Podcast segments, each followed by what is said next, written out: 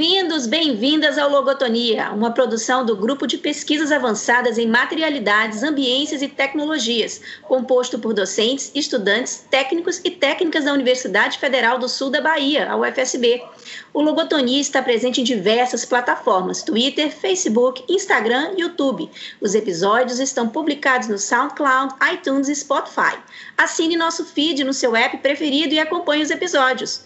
Este é um programa comemorativo, especial pelo Dia Internacional das Mulheres, o 8 de março de 2021. Por esse motivo, estamos aqui hoje com pesquisadoras, cientistas, professoras da UFSB para um debate sobre as mulheres na ciência. Eu me chamo Silvia Quimo, sou arquiteta urbanista, professora da UFSB. Eu sou a professora Fran Silva, historiadora. Estou aqui hoje junto com a professora Silvia Quimo, que acabou de fazer essa apresentação muito espontânea, dividindo esse espaço com algumas queridas colegas da UFSB. Esse espaço aqui hoje é bastante simbólico, pelo menos por três lugares de representatividade: o lugar de mulher, o lugar de servidora pública, professora da área de educação, e o lugar de cientista das diversas áreas das ciências. É nesse cenário interseccional de representatividades que apresento a vocês as nossas participantes do Logotonia de hoje. A professora Joana Guimarães, que é geóloga e reitora da UFSB, que é também a primeira mulher negra eleita reitora de uma universidade federal brasileira. A professora Keila Mara Araújo, da área de linguagem, das letras. A professora Lilian Bonicontro, engenheira civil, arquiteta e urbanista a professora Graziele Borges, da área da saúde, da educação física, e a professora Janaína Lousada, que é historiadora. Bom, pois bem, temos muito, é, é, temos hoje um encontro muito diversificado, com muitas vozes e experiências distintas, muito embora certamente há pontos de semelhanças no ser mulher, no ser cientista, servidora pública de uma, instituição, uma instituição que produz conhecimento, né, que produz ciência, que são as universidades. Como temos muitas vozes que precisam ser ouvidas, e ouvidas também nesse 8 de março, vou começar a nossa conversa sobre mulheres na ciência, passando a palavra para a professora, é, nossa reitora, professora Joana Guimarães, que além de geóloga, professora é, do Magistério Superior, reitora da UFSB, membro da atual diretoria da Andifes, é também mãe e avó. Então, passo a palavra para a Joana. Cá estou eu é, para começar a falar um pouco sobre a mulher, né? Mulher na ciência, acho que a, a, a proposta é falar um pouco sobre a mulher é, nos seus diversos papéis e, e, um foco principal na questão da ciência, tanto que nós temos aqui diferentes áreas, diferentes pesquisadoras, né, de diferentes áreas, então isso cabe um pouco essa discussão, porque eu vejo a necessidade da gente estar pensando e falando sobre a questão da mulher na ciência, é, porque isso é algo que ainda é, precisa ser falado, né? Ou seja, não é algo natural, é corriqueiro, enfim. Apesar dos avanços que nós tivemos, é, é mãe e avó, né? Agora vocês estão ouvindo barulho aqui, a, a criança que veio aqui pegar gelo na geladeira e que, né? Então, é, esses são os, os, os percalços que as mulheres, né? É, têm no, dia, no seu dia a dia. Então, quando a gente precisa estar é, tá falando sobre essas coisas é porque essas coisas ainda tem muito que, que pensar, tem muito que discutir, ainda tem muito que avançar. Então, é, no momento em que nós precisamos estar falando sobre esse papel da mulher, né, reafirmando esse papel da mulher, nós estamos, na verdade, é, nos convencendo, talvez, a nós mesmas, de que os espaços são muito maiores do que aqueles que sempre nos colocaram, né?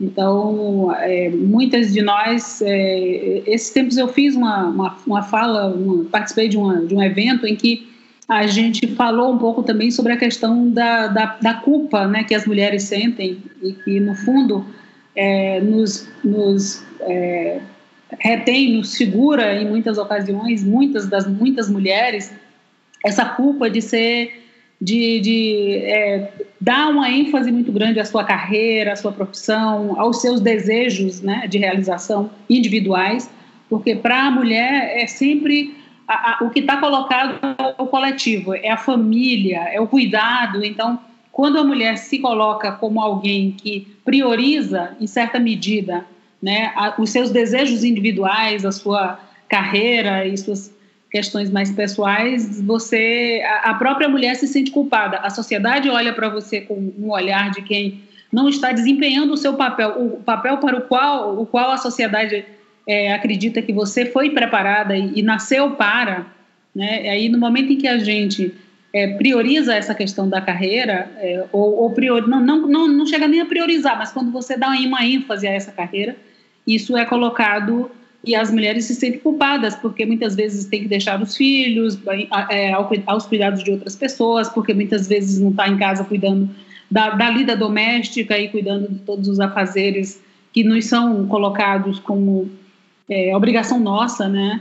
E eu acho que essa é uma grande questão que está colocada para nós, mulheres mais contemporâneas, mulheres que avançamos, estamos aí na lida. Neste momento, por exemplo, em que nós estamos aqui falando sobre, no dia 8 de março, fala, é, na, na, na comemoração do Dia Internacional da Mulher, nós estamos falando sobre essa questão do papel da mulher, enfim. É, nós estamos trabalhando é, com trabalho remoto e a gente tem ouvido diversos relatos de mulheres colocando é, o quanto que estão sobrecarregadas porque elas têm que cuidar da sua carreira, dos seus afazeres, é, das suas é, responsabilidades enquanto pesquisadoras, enquanto professoras, enquanto é, em diversas áreas, do, não só na, na, academia, mas em várias outras áreas. É, mas tem também que cuidar da casa, tem que lidar com, com os filhos que tão, não estão na escola, enfim. Então, são algumas das questões que eu acho que a gente precisa refletir sobre o quanto que nós avançamos de fato. Né? Nós, nós avançamos mesmo ou nós apenas encontramos mecanismos para lidar com a nossa obrigação, onde a gente tem a creche para deixar os filhos, tem alguém em casa que ajuda na, na lida doméstica, na, na, nos afazeres e nos trabalho doméstico. E aí isso nos dá tempo para que a gente possa, então, é, de, dedicar a nossa carreira. Então, quando a gente precisa, falta isso, falta creche, falta a, a pessoa que, que trabalha na nossa casa para nos, nos, ajudar na, na questão da, da, dos afazeres domésticos, a gente para para pensar, será que a gente avançou mesmo tanto assim, né? Ou a gente ainda tem muitas amarras, a gente está indo, enfrentando e, e, e, metendo os peitos, né? Como se diz, para fazer com que a gente avance, que a gente tenha o nosso lugar, né? Bom, eu, eu fiz essa introdução toda para colocar um pouco, eu queria falar um pouco também sobre a minha, minha carreira enquanto geóloga, enquanto pesquisadora, né, é, quando a gente, é, e, e, assim, não quero colocar a coisa na questão pessoal, eu talvez tenha um, tido um privilégio, né, porque isso é, é o privilégio, é, entre aspas, né, porque na verdade não é um privilégio, é o que deve ser, né, eu estou no meu segundo casamento, né, e o, tanto o primeiro quanto o segundo, os, os maridos sempre foram muito, muito participativos na, na vida doméstica, na, na, no cuidado com os fi, com filhos, no cuidado, enfim, com a, com a, com a casa. Então, né, eu sempre tive é, essa coisa de minha carreira era algo da qual eu não abria mão. Né, não abria mão por nada, né, por nada, por nada, por nada. Então, é, e essa culpa vem porque você, muitas vezes, quando os filhos têm qualquer problema, quando é, tem qualquer questão é, é que o filho meio que é, se encaminha por, um, por caminhos que não são considerados adequados pela sociedade, todos olham para a mulher e dizem: Olha, você não fez um trabalho decente, você não fez um trabalho direito, você não cuidou bem do seu filho, você não educou bem os seus, os seus filhos, né? Porque a sua obrigação é essa, né? Então, é, na minha carreira, eu obviamente tive todas essas, questões colocadas e cobranças feitas por várias pessoas da família, de amigos, de é, conhecidos, enfim, da cobrança de, de que você tem que dedicar o seu tempo e que precisa, e que a culpa, se qualquer coisa acontece na casa com os filhos, é sua, porque você não foi a mulher que deveria ter sido acompanhando essas coisas de forma é, muito presente, né? É, então, assim, na minha carreira, eu, eu como geóloga, né, a gente teve é, uma carreira assim, muito masculina, né, muito masculina e, e, com várias questões aí colocadas de, de, de, dúvidas se você tem capacidade, porque como a carreira de geólogo é uma carreira que exige muita força física, porque você tem que ir para o campo, você tem que carregar amostras, mochila cheia de amostras de rocha nas costas, pesando é, é, milhares, é, muitos quilos e andar muito e subir e descer morros e enfim. E sempre olham para você com aquele ar de quem diz assim você não vai dar conta. É muito difícil para você isso né? Começa com essa questão que é uma questão menor mas que vai até a questão de que você em certos lugares por exemplo nas minerações nos, nos nos ambientes é, em que você tem que entrar, você ser colocada assim como, por exemplo, na geologia tem uma, um mito, né, de que as mulheres, a mina subterrânea, se uma mulher entrar na mina subterrânea, dá azar. Então, todas as vezes que a gente chega, quando eu, eu fazia a, a graduação que nós fizemos alguns trabalhos em minas subterrâneas e mesmo depois de, de, de formada já quando, em algumas atividades de, de, de, atividade profissional que tinha aqui numa mina e em geral os homens principalmente é, é, é, é os, os, os, homens que estão trabalhando né, na, na, parte mais de, de, desmonte de rocha esse tipo de coisa é, em geral eles se afastam saem de perto ou saem da mina quando a mulher entra porque isso dá azar né, da azar a mulher chegar na mina. Então, são, são algumas questões, as questões de você se impor enquanto é, pessoa que pensa e que tem, tem capacidade de, de desenvolver um trabalho que, que muitas vezes é colocado como um trabalho é, que é basicamente masculino. Eu acho que é, é, aqui nós temos uma outra colega né, que certamente tem exemplos também de como é difícil muitas vezes você se impor. A questão do assédio, que é frequente nesses ambientes masculinos, em que você muitas vezes tem que estar num ambiente é, muito masculino. Eu já, já viajei, já fiz trabalhos de campo com, onde tinham 12 homens e eu era a única mulher, por exemplo. Né? Então, são situações complicadas que você tem que se impor, que você tem que estar né, tá sempre atenta, né? qualquer gesto, qualquer. Porque é aquela história, a mulher sempre se insinua, é a mulher que é culpada, porque afinal de contas, se ela vestiu isso andou daquele jeito ou se chegou de tal jeito, a culpa é dela porque o homem é um cara que não pensa, não raciocina, não tem né, controle, ele é uma e a, nós é que temos que pensar em todos os aspectos. Então, todas as questões que você está, quando você está num ambiente essencialmente masculino, você tem que ter todo o cuidado com como você fala, como você anda, o que você, como você se porta diante desses homens para que é, não, não, não se, é, nos encontremos numa situação constrangedora. Né? Então, eu acho que que é uma questão realmente é, difícil ainda para as mulheres, e eu tenho relatos, eu, eu trabalho na universidade, ou seja, eu estou num ambiente da universidade em que isso tem um é um pouco menor, esse assédio e essa forma de, de lidar, quando você está trabalhando, por exemplo, numa mina ou num ambiente de campo com, com muitos homens é, ao seu redor, né? Esse é um aspecto do ponto de vista profissional das questões que a gente enfrenta e eu tenho relatos de várias colegas que passam por isso assim constantemente, né? colegas geólogas. Então, do ponto de vista profissional, nós temos essas questões todas que, que ainda temos muito trabalho e muito muita discussão ainda para fazer com relação a isso, né? É, e do ponto de vista da gestão, né, no fato de estar numa, numa posição é, como reitora de uma universidade, onde grande parte das. das eu hoje estou na diretoria da Andifes, por exemplo, onde a diretoria é composta por cinco membros, são quatro homens e eu sou a única mulher. Né? O secretário executivo também é homem, então são seis, cinco homens e uma mulher apenas, né, que está presente.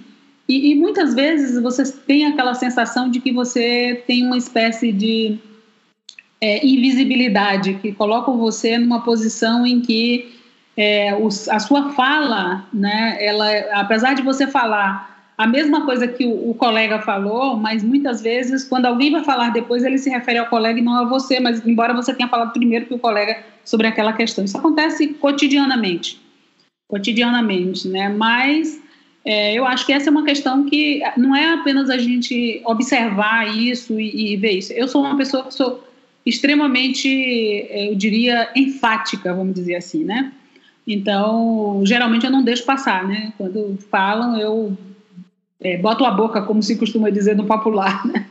Então, eu sempre me imponho muito, né? Mas é obviamente se impor não não implica que você resolve o problema, não resolve, porque isso acontece muitas vezes e a gente acaba tendo que estar tá o tempo todo nessa, nessa defensiva. E às vezes fica parecendo chato, porque você tem que estar tá repetindo sempre isso, né? Tem que estar tá repetindo sempre. É, hoje, por exemplo, teve uma piadinha, né? Que é, é, piada, mas é uma coisa que, que mostra bem. É, alguém falou do dia 8, ah, dia 8 é feriado, e aí, numa reunião que eu estava, e dia 8 é feriado, dia 8, aí, ah, é Dia Internacional da Mulher, e um colega falou, ah, dia 8, então quer dizer que nesse dia elas não tão, tão, é, vão estar livres da cozinha, né? É, então, é, é, é, isso é, são as coisinhas que a gente vai ouvindo que está arraigado, que está entranhado nas pessoas. Né? Então, eu acho que é um pouco isso que eu queria trazer, assim, como reflexão e, e um pouco de, das minhas é, concepções e do, do, que eu sinto e vejo, assim, nos ambientes onde eu transito, né? Então, é um pouco isso, tá?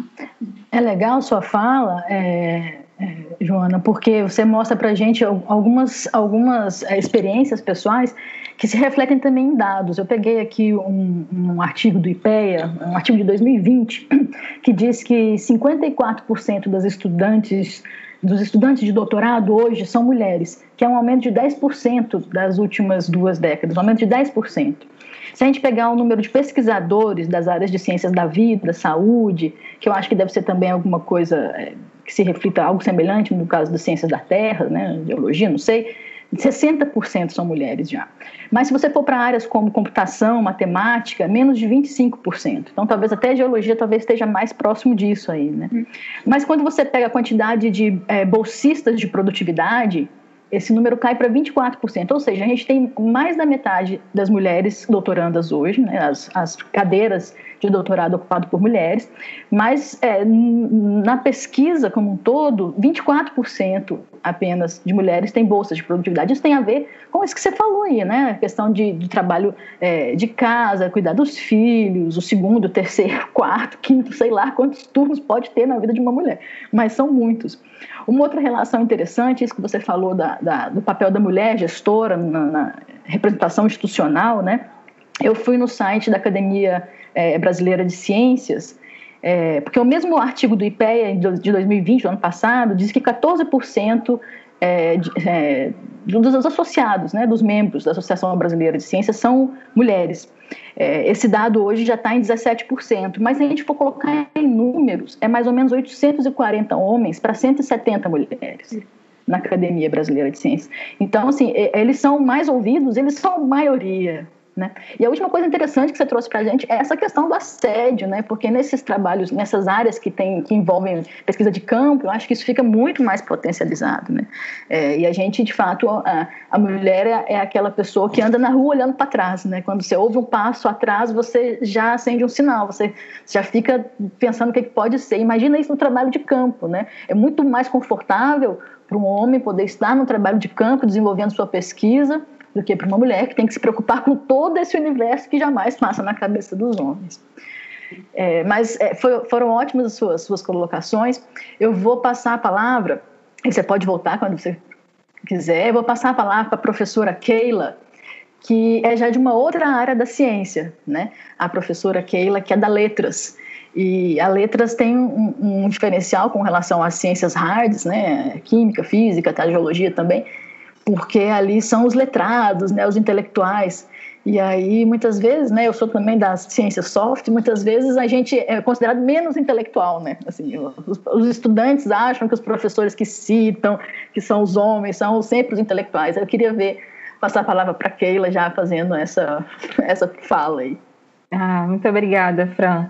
É, a fala da Joana, né, inicia e chama atenção, né, traz para discussão essa situação da, da mulher estar, estar relegada, né, apesar de estar ocupando, de ocupar diversos, diversos espaços que ainda são minoria, né, sendo minoria ainda, tem muitas vezes a conquista do seu trabalho intelectual, principalmente, diminuído, né? Então, é, esse silenciamento que não é a falta de voz, né? que não é a, a, a falta de conteúdo, de dados, de resultado de trabalho, mas é uma falta de escuta e de dar crédito, né? um crédito devido, que não é nenhum favor.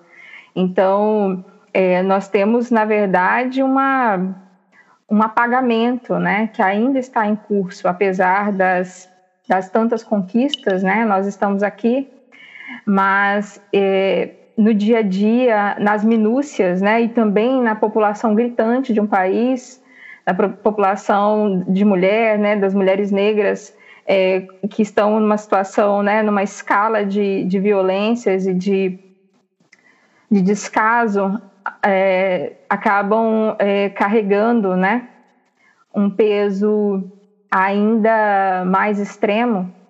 É, e nessas minúcias, tudo isso se soma, né? Então, o sentimento hoje, é, nessa semana, né, nessas últimas semanas, com o agravamento da, da pandemia e o, e o agravamento de um descaso que não se sabe mais o que falta, né? É, o que falta? É, 250 mil pessoas morrerem? Uh, o que falta? É, jovens serem alvejados né, é, a tiros? O que falta? Uma criança ser jogada do quinto andar, né? É, ou, na verdade, ser deixada à própria sorte no, no, no, edifício. O que falta? A fome está de volta, né, assombrando o país e sob um silêncio absurdo, né? Não falta mais nada. A gente está num momento de tanto cansaço que a gente não, não tem mais nada faltando acontecer de grave, né? De, de escandaloso. E ao mesmo tempo os dias vão se somando sem que nenhuma atitude real seja tomada, né? Pelos poderes que parecem todos podres. Então essa fala se inicia também com, com esse cansaço, né, é, diante de tantos crimes contra a vida, mas ao mesmo tempo é, sente a força, né, e alguns dias a gente, a gente segue nessa alternância de um cansaço extremo, de desespero em muitos dias, e em outros dias de uma força vital absurda é, que nos faz reconhecer que bastou alguns milhares, né, alguns poucos ainda diante do que é necessário, alguns poucos milhares de jovens é, oriundos da periferia, negros, né, em boa parte, ingressarem na universidade. É, bastaram as trabalhadoras domésticas conquistarem alguns direitos trabalhistas, né, quando conseguem ter é, isso regularizado, né, o seu trabalho regularizado. Bastou também uma pequena, uma mínima parcela da população trabalhadora é, conseguir comprar a casa própria e as elites se armaram, né? E desfilam os seus seus armamentos, é, mesmo que muitas vezes sobre documentos, né, jurídicos sobre nós. Então bastou um mínimo, né, que o que nós conquistamos nos últimos nos anos aí que já não são os últimos, infelizmente, foi o mínimo e bastou esse mínimo para essas elites se, se unirem, né, de forma tão sórdida e é tudo isso que a gente está vivendo. Mas mesmo diante de tudo isso, o pouco tempo que tivemos, na verdade, alguns anos de conquista de lutas de séculos, né, é, deixaram um efeito, deixaram um efeito que não vai ser fácil de apagar e a gente sente isso principalmente, né, inclusive nos ambientes institucionais, na área da educação, na universidade. É, o, hoje a, a, formação né, de, uma, de mesas de eventos, de ambientes institucionais, também de páginas né, e periódicos das, das áreas, das diversas áreas do conhecimento, inclusive nas, na área de letras, né? Esses espaços não são mais os mesmos, mesmo espaços virtuais ou espaços físicos já não são mais os mesmos. E não é por uma iniciativa dessas instituições, né? não é por uma iniciativa dessas instituições, é por uma mudança que se espalhou, né? que se espalhou e muito passando pela universidade também, pelo ensino formal e pelas, pelo, pelo trabalho de expansão da rede de ensino, inclusive da rede de ensino federal, pela interiorização dessas, dessas áreas de, de, de ensino e aprendizagem, né? a, a dinâmica do ensino integral, o, o, trabalho que envolve ciência, né? pesquisa e também uma investigação, uma pesquisa de, de estrutura social, né? Então tudo isso tem, teve uma, um impacto muito forte e daí essa investida também muito violenta, né? para calar é, essas vozes e é, impedir esse, esse levante, né, essa ocupação de lugares devidos.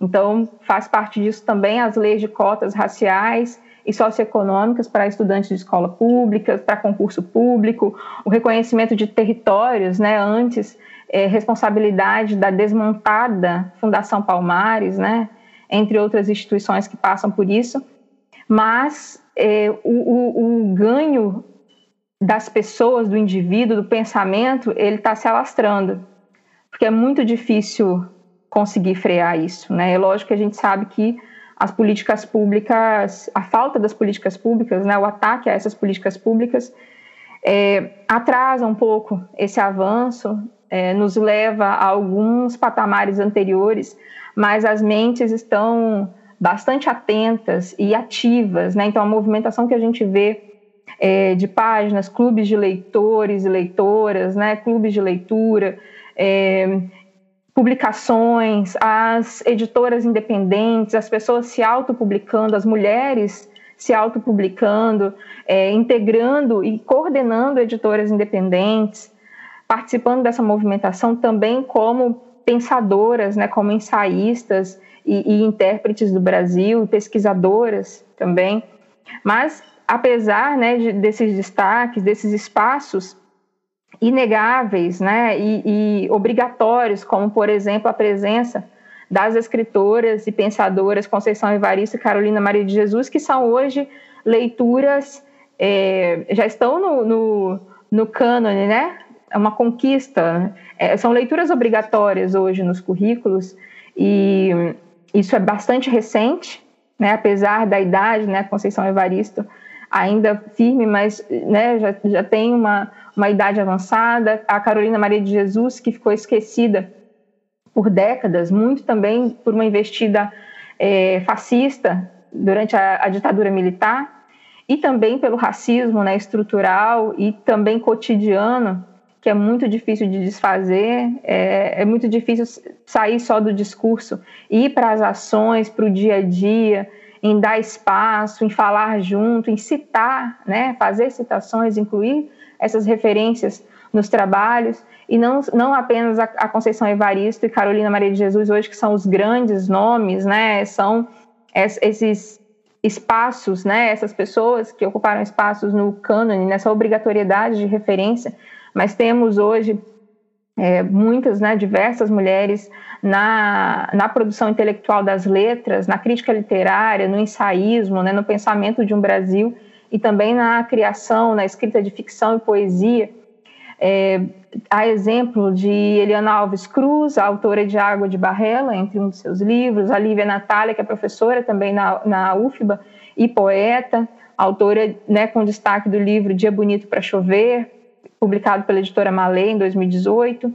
A Cidinha da Silva, que tem dezenas de livros publicados, é editora, tem uma comanda, né, uma editora, é, ministra cursos de escrita e, e, é também pesquisadora na área de leitura no Brasil, né, uma das mais importantes, mas que ainda não está é, presente, né, diretamente nos, nos currículos quando se fala em ensino de leitura, ensino de literatura, mas já já está bastante forte, né, tem uma, um movimento bastante forte pelo impacto mesmo, pela importância da sua pesquisa, que é única, né?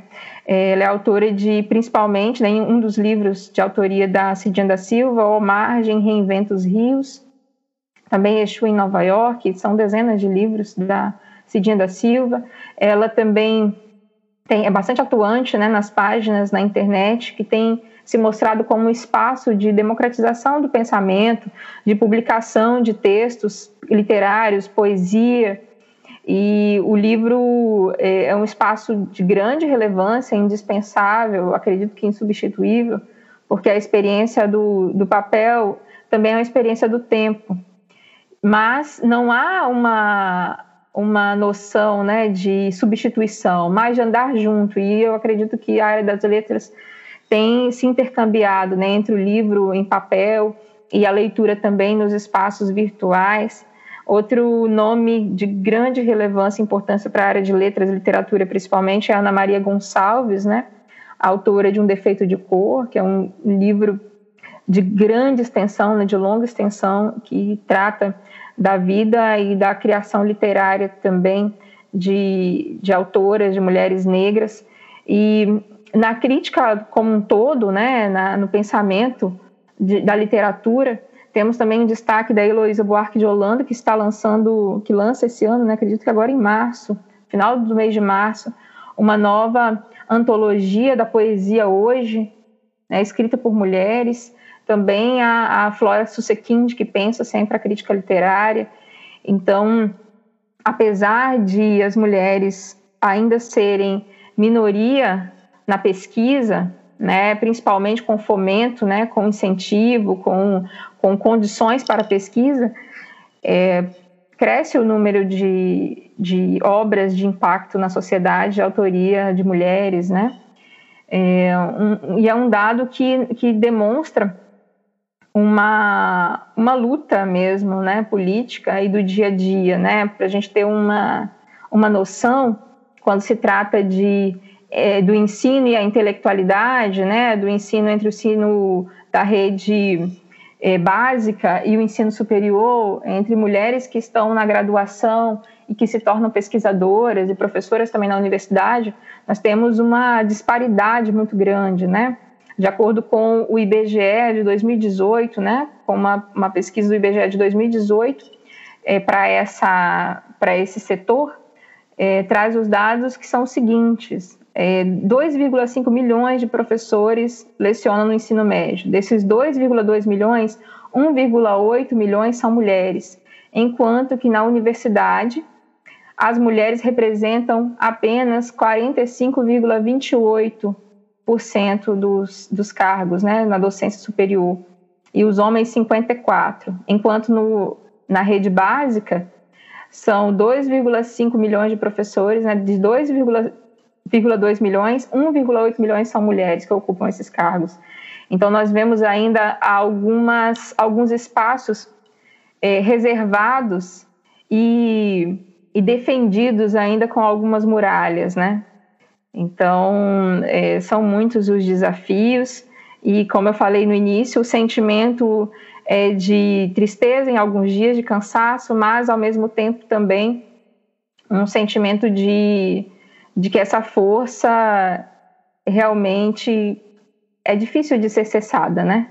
E principalmente a formação de pessoas que vêm da periferia, porque essas pessoas, né, que quando entram na universidade ou vêm para o espaço das letras, da intelectualidade, trazem pesquisas e trabalhos em que a vida importa.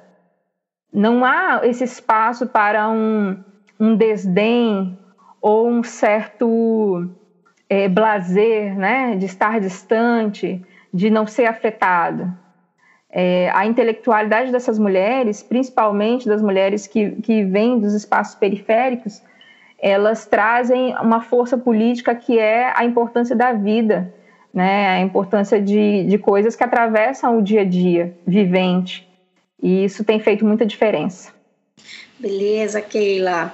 Então, eu tava, uma, algumas partes da sua fala me chamaram muita atenção, né? que é esse cansaço que você, não só você, mas como, como todas nós mulheres sentimos diariamente diante dos crimes contra a vida, principalmente contra as nossas vidas, né, e principalmente contra as vidas da, das mulheres negras, né, é, mas também outro ponto que me destacou foi essa mudança, né, dos espaços que aos poucos, né, fomos, as, nós mulheres e mulheres negras fomos galgando, né, é, nos ambientes institucionais, né, como você mesmo mencionou, nas mesas redondas, nos conselhos, nos grupos, na liderança de pesquisas, né, e relacionado à questão da escrita, né, é, que hoje a, nós mulheres nos colocamos muito mais, né, é, em diversas plataformas, né? Nós não nos vinculamos, não temos mais aquela necessidade de nos vincularmos a uma grande editora. A gente pode escrever e a gente pode divulgar os nossos textos, aquilo que a gente sente, né? Seja, no, seja é, nas plataformas digitais, seja de maneira independente, né? E principalmente essa força vital que você destaca, né? Que, que é política, que é potência, que é vida, né? Que é o impacto dessas escritoras, né, principalmente, primordialmente das escritoras negras, né, na nossa sociedade, né, no, no, cotidiano e na formação dos nossos jovens, né. E mais um outro ponto me chamou muito a atenção, que apesar de tudo isso, né, é, desses dias em que a gente acorda muito triste, cansado e desses outros dias em que a gente acorda cheia de vida, porque a gente vê essas conquistas, né, que a gente luta, que batalha tanto para conseguir. É, uma frase me chamou muito a atenção no início, que é quando você fala de silenciamento, de apagamento, do, do, do não nosso reconhecimento, né? E aí é, eu chamo para nossa conversa a professora Lilian que é arquiteto urbanista, mas sua primeira formação é engenharia civil, que é uma área das ciências duras, ciências exatas, e aí eu fico imaginando como foi seu percurso de formação e como foi a sua atuação enquanto engenheira civil num, ambiente que geralmente é constituído, é predominantemente masculino. Professora Lília, com você. Eu vou corrigir aqui um pouquinho, que na verdade a minha primeira formação é arquitetura. Eu me formei em engenharia muitos anos depois, inclusive.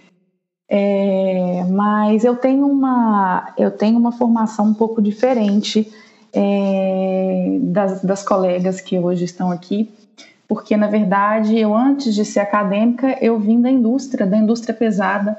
Eu trabalhei quase é, oito anos dentro de uma multinacional é, siderúrgica é, com projetos, né? Eu, na época eu era arquiteta e dentro dessa é, empresa eu senti necessidade, inclusive por é, por respeito, inclusive, né, de, de, de pessoas em fazer a engenharia também.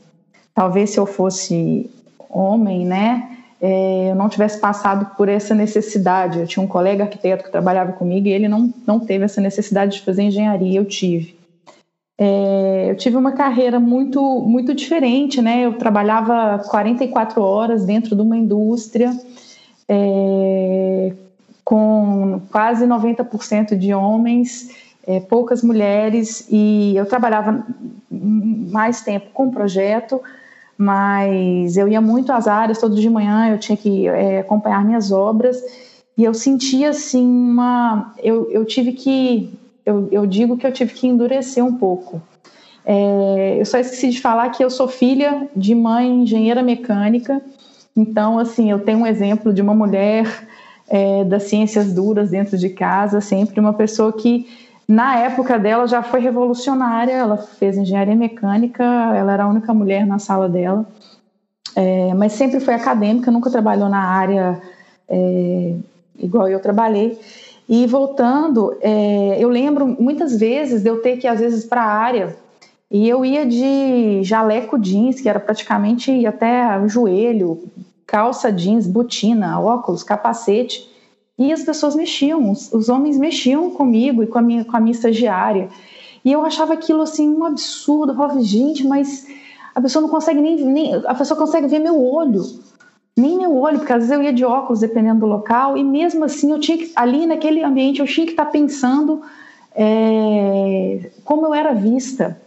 E eu sentia, inclusive, na indústria, foi uma experiência maravilhosa, né, enquanto projeto e etc., mas que eu tinha que mostrar muito mais do que qualquer homem que estava ali. Eu tinha que sempre ser muito melhor.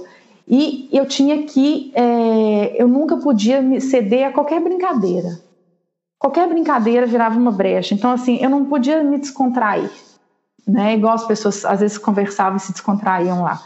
Então, é, eu já tive, eu, eu, eu, eu nunca, é assim, eu aprendi a não abaixar a cabeça nesses momentos. É, foi um aprendizado pesado, eu me sentia muito cansada. É, eu gosto muito de trabalhar com projeto, mas chegou num ponto que eu não aguentei mais. E falei, eu não aguento mais ficar na indústria vivendo esse ritmo que eu vivo, né, além do trabalho muito cansativo. É, às vezes eu tinha que trabalhar de turno, quando a gente tinha parado de, de produção e etc.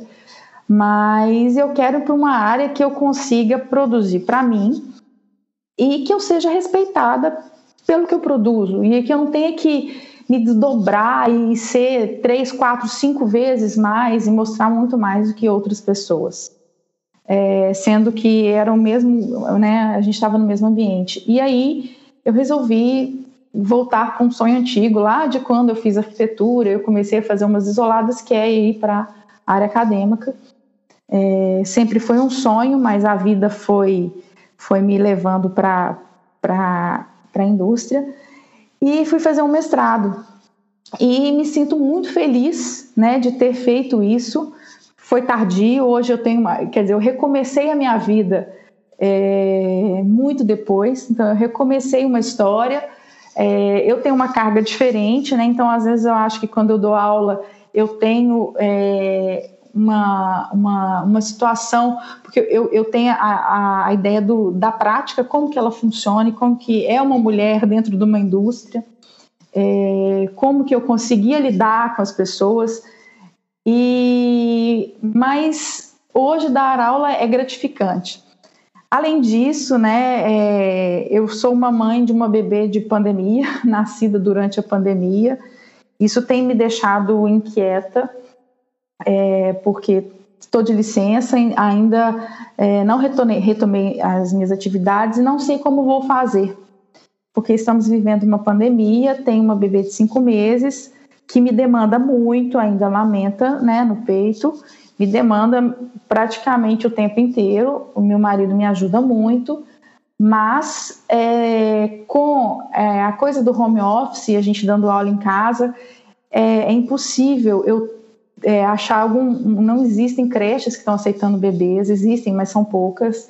É, eu não tenho coragem de colocar uma pessoa dentro da minha casa e expor essa pessoa a pegar ônibus dentro de uma pandemia e, e aí ela expor ela, a família dela e expor a minha família ao mesmo tempo. Então isso tem me deixado numa inquietude muito grande é, e ainda não sei não sei como vai ser. É, a pandemia tem deixado pensado muito nessas mulheres assim que, que e como elas estão se desdobrando nessas né, jornadas que a, que a Fran falou, essas múltiplas jornadas. É isso, eu, eu falei bem rapidinho, mas é, minha, minha trajetória é muito parecida com a da professora Joana. É, eu posso dizer também, abrindo um pouquinho o leque, que eu tenho, eu tenho pensado como vão ser as pesquisas dentro da área, é, como, como, eu penso que na engenharia os laboratórios é, conseguem funcionar, mesmo que pequenos e com poucos alunos, mas em arquitetura a gente trabalha com muitas pesquisas a campo, que a gente tem que entrar na casa das pessoas, então eu imagino que essas pesquisas é, vão dar uma cessada durante esse tempo. Como que vai ser? A gente vai ter que voltar para um trabalho talvez mais teórico. E, e é isso. É, acho que que eu tinha para falar, depois dessa fala belíssima da Keila, é isso. É, ô Lilian, é, sua fala tem muita relação mesmo com a fala da professora Joana. Estava aqui é, comparando as, as experiências que vocês nos apresentaram, né? A professora Joana falou do assédio, né? A questão do assédio, esse receio que existe no, na pesquisa de campo, né, em determinadas áreas da ciência. E você mostrou para a gente é, um, uma, uma outra faceta, né, que seria esse assédio que você mesmo vivenciou, que você se lembra, alguma coisa que marcou você no ambiente de trabalho, né, aí no, no ambiente, é, você falou que é um ambiente de indústria, né, Sim. então tem, tem toda uma, uma, uma relação aí, né. É, e eu poderia ficar horas e horas contando casos de situações vividas, foram oito anos, né, é, mas eu tive a uma só, porque é, foi a que me, mais me marcou, mas tenho infinitas para contar. Sim, sim. E essa necessidade que você falou que havia uma necessidade de superação, né? Inclusive você foi buscar fazer engenharia porque você não se sentia à vontade naquele ambiente que era um ambiente de homens. E você na sua fala eu fiquei pensando, você falava que era uma necessidade de superação para garantir um espaço ali dentro do ambiente de trabalho, né? Não era nem uma superação assim, eu preciso fazer é, um curso, preciso fazer um mestrado, preciso fazer um doutorado porque eu quero é, é, é levar minha vida, minha carreira para uma outra direção. Tanto é que financeiramente na indústria não mudou nada para mim. É, foi um ganho mesmo pessoal de imposição, né? É. E outra coisa interessante que você mencionou, que a Joana também mencionou, que é a relação é, de professoras, né, no caso nós, professoras universitárias, com os maridos, né, no caso com, com, com homens, né, que são parceiros.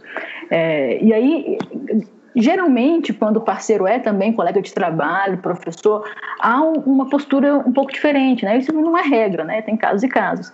Mas eu fico imaginando é, as professoras da educação básica, como aquela é, ressaltou aí para gente, que é 1,8 né, milhões de 2,2, ou seja, é, é, é a grande maioria, né, como, é que elas, como é que elas vivenciam isso, né? Porque tem, tem uma relação diferente. Porque, por exemplo, sempre que a gente fala, é, ah, porque existe machismo, porque os homens não ah, auxiliam no trabalho doméstico, não sei o quê, tem sempre alguém que fala assim, não, são todos os homens, né? tem sempre uma exceção. Né? Então, é mais para lembrar, assim, mesmo as exceções, eles não retiram o fato de serem homens. É porque a questão do machismo é estrutural, né? ela não é caso a caso. Por mais que a gente consiga conviver com colegas de trabalho que são mais progressistas, que, que se questionam sobre o machismo cotidiano que existe nas pessoas, assim como existe vários tipos de preconceitos, né? Bom, eu lembrei é... de, um, de um post que eu fiz uma vez, né, a partir dessa fala é, da Fran, continuando a fala da, da Lilian, é, que e aí, é, queridos amigos é, revolucionários, né? Estão fazendo a sua parte no trabalho doméstico ou estão explorando a esposa, a mãe, a irmã, é, né? A, a, faxineira, né? Como que está sendo? Porque a coisa é complicada e tem que ser com. As coisas vão mudando também, melhoram bastante, mas é, a gente que tem que coordenar, e às vezes até isso é um peso, né? de a gente indicar as coisas e tal, isso vai mudando com o tempo, mas sem dúvida é com muita, muita briga, com muita luta, no início principalmente. Tem um outro ponto também que, que eu esqueci de colocar, que é, são as mulheres que estão na indústria e que a licença maternidade termina com quatro meses. E quatro meses a criança ainda demanda muito. E como elas estão vivendo essa pandemia? Isso me preocupa muito. Em casa, será que os maridos, né, fazem esse papel, porque é, eu, como funcionária pública federal, ainda tenho a grata alegria de poder ficar com minha filha até os seis meses. Mas e essas, essas mulheres que não conseguiram isso? Como, como que, que faz? Porque as creches não estão aceitando crianças pequenas. Então, eu tenho, isso tem me inquietado bastante. É verdade, e não só isso, né? É, a, a, a Keila é, ressaltou aí para a gente a questão da pandemia, com esse, é, é essa vinda do trabalho para dentro de casa e com as crianças fora da escola, é, na verdade, a gente tem assistido um cenário mais progressista, né, Keila? Mas eu acho que a pandemia potencializou isso tudo de volta, porque assim, as mulheres voltaram a ficar em casa, é, acumulando trabalho, serviço doméstico, atenção à criança, aquela coisa que a Joana falou para a gente da culpa de não estar tá dando atenção, de não estar tá fazendo X, Y, Z, e todas as letras do alfabeto que as mulheres em geral fazem dentro de casa, no, com relação a cuidado com crianças, né? Tem uma questão que é essa coisa que a Keila trouxe, de que é, é, muitas vezes a gente ainda usa o termo marido ajuda, né? A, a, todas nós falamos disso, que eu acho que é uma coisa que a gente precisa banir. Ele não ajuda nada, ele tem que participar e tem que fazer, junto, dividir as coisas igualmente. Mas a, é, ainda usamos muito esse termo porque de fato é isso que ocorre na grande maioria das vezes. E tem aquela questão de que nós somos responsáveis por organizar, por planejar. E muitas vezes você acorda, eu pego meu exemplo, muitas vezes eu acordo de manhã, começa a reunião 8 e meia da manhã, tenho uma reunião, outra reunião, e, e uma atrás da outra. Tem dias que eu tenho seis reuniões no dia. E, mas mesmo assim, você precisa pensar que é que vai almoçar, como é que vai fazer, se a casa está limpa, se a roupa da criança está suja, se, se precisa botar a roupa da máquina. Quer dizer, tem uma série de coisas da casa que você precisa comandar, que você precisa planejar, que você precisa definir. Alguém pode até fazer, mas você precisa pensar sobre isso. E isso é um peso muito grande. Muito grande. É muita, muita coisa. Quando você está com a cabeça com outras questões para pensar sobre essa organização doméstica, da, da, da, do planejamento da casa, principalmente quando tem criança, é, é, é, também é um peso grande. Né? Gente, é, eu queria só é, fazer um adendo né, a essas falas, né, como mãe, que é o seguinte: é, hoje eu não, não, não tenho esse problema de ter uma criança pequena em casa, né, porque meu filho está com 21 anos, mas a minha vida parou, parou mesmo, do nascimento aos 6 anos de idade, mesmo.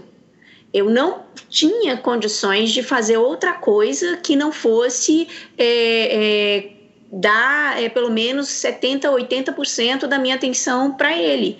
Então, eu, por exemplo, eu não pude fazer o mestrado. Eu me formei em 2001 e eu só fui fazer mestrado em 2008, né? É, em 2006 que eu fui fazer mestrado, porque era inviável, não tinha com quem deixar.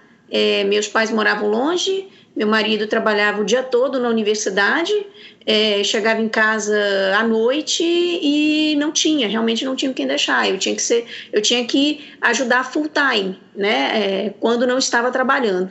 Então, é, é só para pontuar isso, né?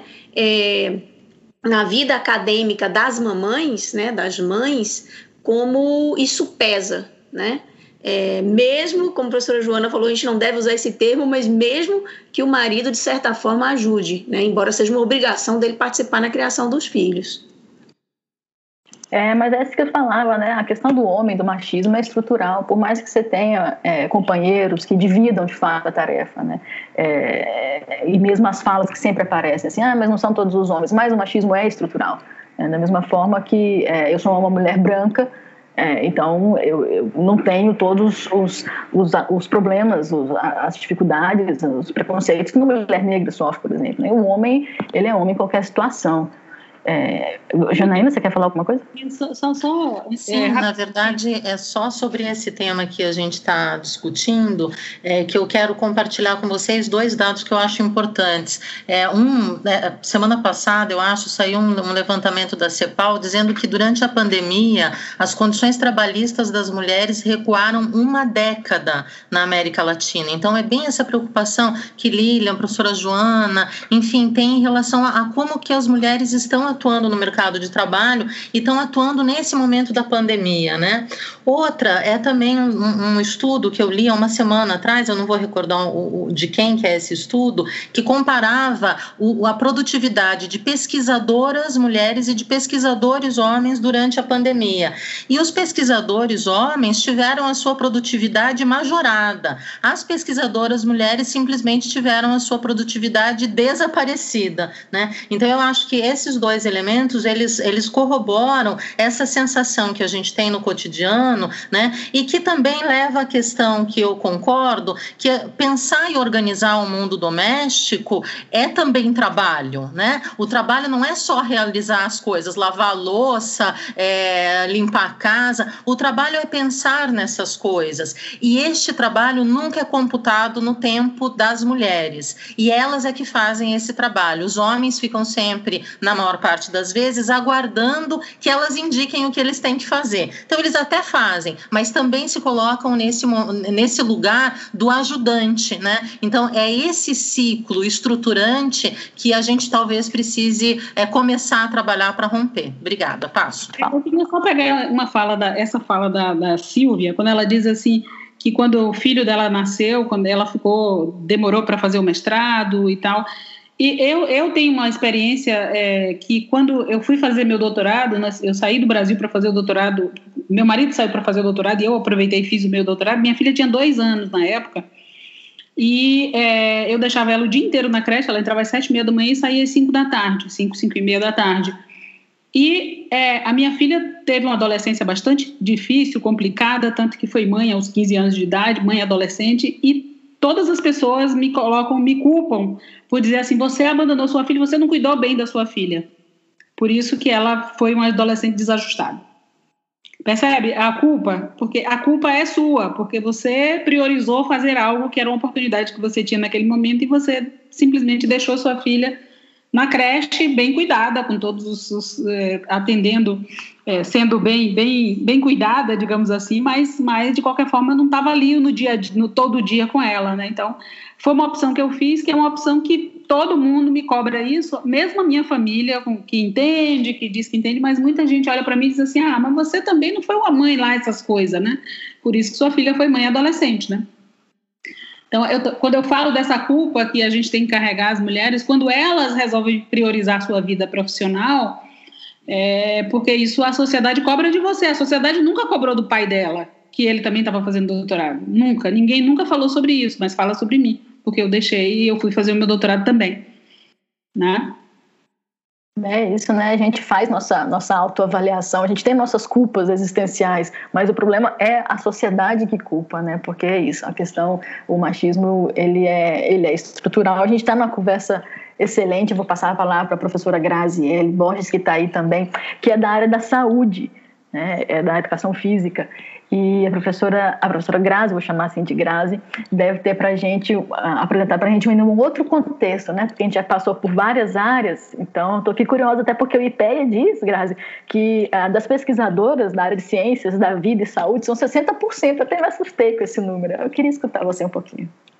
Bom, não, eu ouvi, né, é, todas, assim, e realmente esse assunto ele traz muito sentido e significado, e acho que tem uma carga emocional muito forte, né, porque eu, ouvindo vocês, eu, eu me enxergo em várias das situações e fico pensando, é, tudo, tudo que vocês vivenciaram realmente é, é uma luta, é um enfrentamento.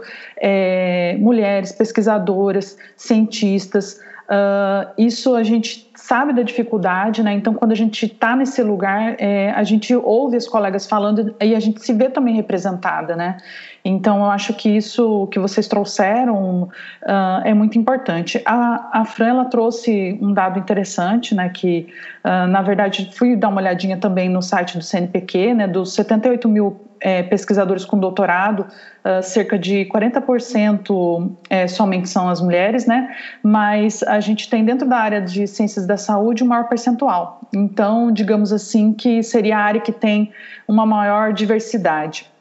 Uh, apesar disso, né, uh, dentro de algumas áreas da, das ciências da saúde, aí vou falar um pouquinho da educação física, né, a gente tem é, que enfrentar bastante problemas né, com relação a, a essas situações.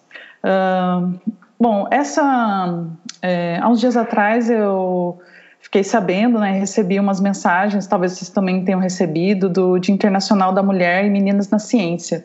E, e foi assim, me chamou muita atenção, né, que de repente começaram a aumentar essas essas mensagens e tal, comecei a receber, e aí eu identifiquei que por volta de 2015, né, essa data foi instituída pela Unesco e pela ONU.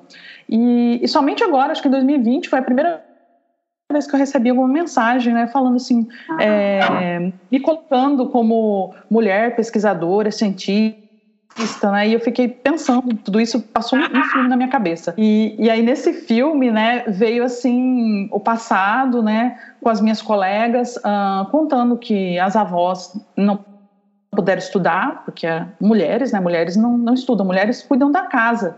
Né, mulheres, a, a, ocupação delas é cuidar da família, cuidar da casa, né? Esse, esse é o lugar que ela ocupa, né? Então, assim, esse é o pensamento mesmo que a gente ouve. Uh, uh, e aí depois vem as, vem as mães, né? as mães também não puderam estudar, porque as mães também são mulheres, né? Então a gente continua nessa fala, continua replicando isso, e aí vem as filhas, né? as filhas tentando romper, tentando buscar eh, esse estudo que as vós não puderam ter acesso, que é um direito, né? Que a gente não pode esquecer disso, que é um direito. Uh, então a própria família ela, ela, vai interromper esse direito, ela vai uh, fazer com que a mulher não alcance isso e a sociedade como a Fran falou muito bem, e, e depois disso vem a, a, escolher a profissão. Tudo bem, a filha vai poder estudar. E qual é a profissão que ela vai escolher, né? Ah, eu gostaria de ser agrônoma ou engenheiro civil, né? Como as colegas muito bem falaram, não, essa profissão não é para mulher.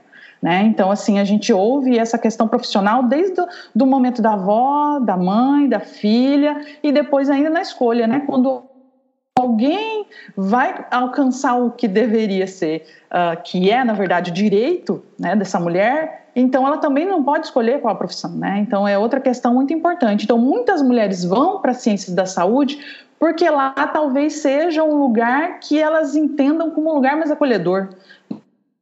Né? Então, isso é também uma questão importante da gente falar, da gente pensar. Né? Então, será que as escolhas das mulheres pelas ciências da saúde é porque elas têm vocação, porque elas gostam das ciências da saúde, né? Que elas têm essa vocação, ou será que realmente é um lugar que elas se sentem mais acolhidas, né?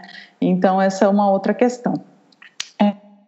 É, eu tenho participado de um grupo é, junto do Ministério da Saúde para a escrita de um guia de atividade física e saúde. E eu estou trabalhando especialmente no grupo de gestantes e mulheres no pós-parto. Nesse grupo, é, nós fizemos um momento de escuta com as mulheres. E, isso, né, exatamente, né? Na enfermagem, por exemplo, a gente tem é, maioria delas, né, maioria mulheres. E aí a gente tem uh, nesse momento uma escuta com essas mulheres, né? Por que, é que elas não estão desempenhando é, uma atividade física? Por que, que elas não estão, não retomaram a sua vida, né? Ou durante a gestação, ou durante o período de pós-parto, né? E aí vem várias falas que eu ouvi, né? Inclusive uh, das colegas aqui, é, sobre essa questão da da falta da rede de apoio. Né? Então, assim, a mulher realmente ela vem dizendo que a função é dela de cuidar do filho, que ela não pode é, retomar a vida dela, que o, o marido, a família não auxilia, que o marido, a família não ajuda, que apesar de ter um pai presente, apesar de ter um pai um, né, que assume o seu papel, ela não consegue. Então, assim, socialmente, essa rede de apoio não existe. Né? Então, assim, a gente sabe que a própria sociedade e o Estado deveria fornecer essa rede de apoio. É, isso está em vários manuais da, do Ministério da Saúde, a rede de apoio. Então, não só a rede de apoio no sentido da mulher ter o local para deixar o filho, né? Mas também para ter uma escuta né, para estar tá ouvindo, para estar tá levando as questões, por exemplo, psicologia, né, para estar tá levando essas questões é, de como lidar com essas situações. Então, assim, a gente não tem rede de apoio instituída no Brasil, é que esse é um problema. Então, se, se a gente for ver em outros países, a gente vai ver essa rede de apoio é, funcionando. Então a mulher ela é acolhida, ela tem o seu momento, mas todo mundo tem o, seu papel, né? Então assim, o marido ele tem o seu dever, não é o dever só da mulher cuidar. Né? Não é o dever. A família ela tem que assumir o papel e a gente vê que isso não acontece. Então, durante esse processo de pesquisa, eu me senti muito sensibilizada, né? Porque eu sou mãe recente, né? Minha filha vai fazer três anos. Eu passei por esse processo e eu não tive rede de apoio. Eu não senti essa rede de apoio acontecendo no Brasil. Né? Então, eu fui descobrir que deveria existir quando eu passei a pesquisar junto com outras colegas que deveria ter essa rede de apoio instituída, né? Em várias instâncias. E aí, então, junto nesse, com esse grupo que, que eu comentei com vocês, né, que são pesquisadores do Brasil inteiro, tem um, essas uh, pesquisadoras, elas então é, pensaram né, num simpósio, que é o Simpósio Nacional da Mulher em Ciências da Saúde, e aí começaram a debater mesmo, porque começaram a levantar questões, por exemplo, assim, os simpósios é, que falam sobre saúde da mulher são organizados por homens, tem palestrantes homens, eles vão falar sobre gestação, vão falar do pós-parto. Né? Não estou dizendo que o pesquisador não possa estudar entender isso, mas quem melhor para falar sobre isso do que a pessoa que vivencia isso? Né? Então a gente não tem. É, a mulher ela está é, num outro local que não o local que ela deveria estar ocupando. Então, uma fala interessante desse, desse grupo, né, que fez esse simpósio, é que o simpósio ele foi organizado por mulheres e para mulheres e os demais interessados. Então, assim, coloca em primeiro plano a mulher, né? Então, convida a mulher para falar do seu papel, de si mesmo, da sua representação, né? Que isso também me sensibilizou muito. E, e aí veio nesse simpósio, eu tive a oportunidade de participar, é, na verdade, assistir, né, não, é, junto é, desse grupo. E aí falamos muito sobre, eles falaram muito sobre essa questão da falta da rede de apoio para a mulher, né, nesse sentido, é, a falta mesmo da sensibilidade de perceber é, que elas recebem menos financiamento, tem jornadas, é, várias jornadas, como vocês mesmos comentaram, né, tem que cuidar da casa, do filho, mas será que tem mesmo?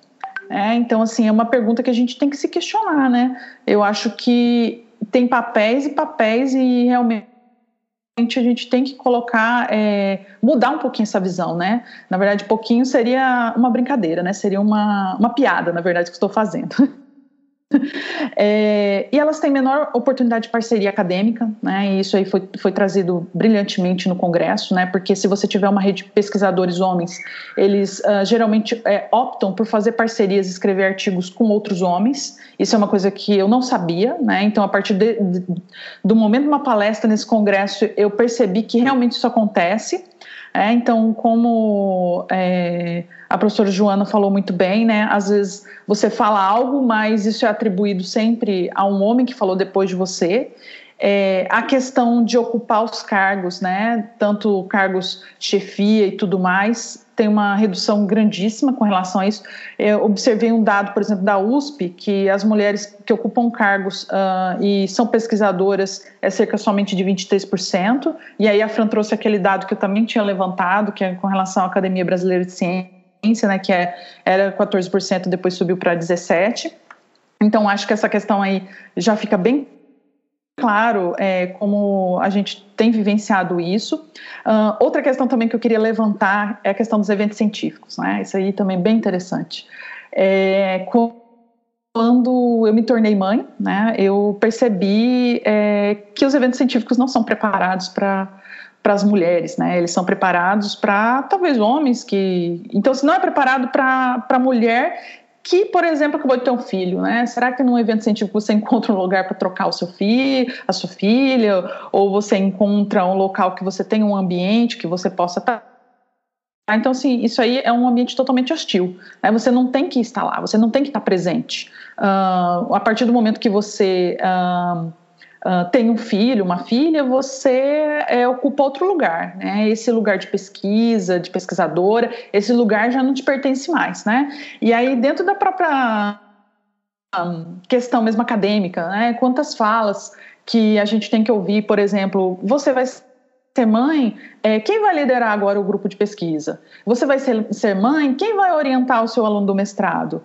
É, é, você vai ser mãe, então vamos colocar alguém aqui no teu lugar no, no NDE, né? Mesmo que a sua instituição ela seja sensível a isso e que tem uma resolução que diz que você não precisa sair para alguém entrar, mas o fato de, de que existe uma situação o qual você pode ser convidada a sair, né? Mesmo sem a tua vontade, mesmo sem consultar a tua vontade. Então isso é interessante, né? Acho que é importante a gente dizer isso, que os nossos corpos, as nossos, as nossas produções, elas não nos pertencem mais, né? Elas passam a ser uh, de uma sociedade machista, o qual é, a gente não escolhe se a gente vai ocupar mais aquele lugar, né? A gente nunca é perguntado questionado ou perguntado. E aí vem aquela questão que foi falada aqui do silenciamento, né? Então, assim, ou você vai falar, ah, mas você vem com mimimi de novo, né? Então, isso aí eu ouço muito, né? Ouço muito, é, não na minha fala, mas na fala das colegas, né? Então, assim, ah, ah já vem ela de novo falando da,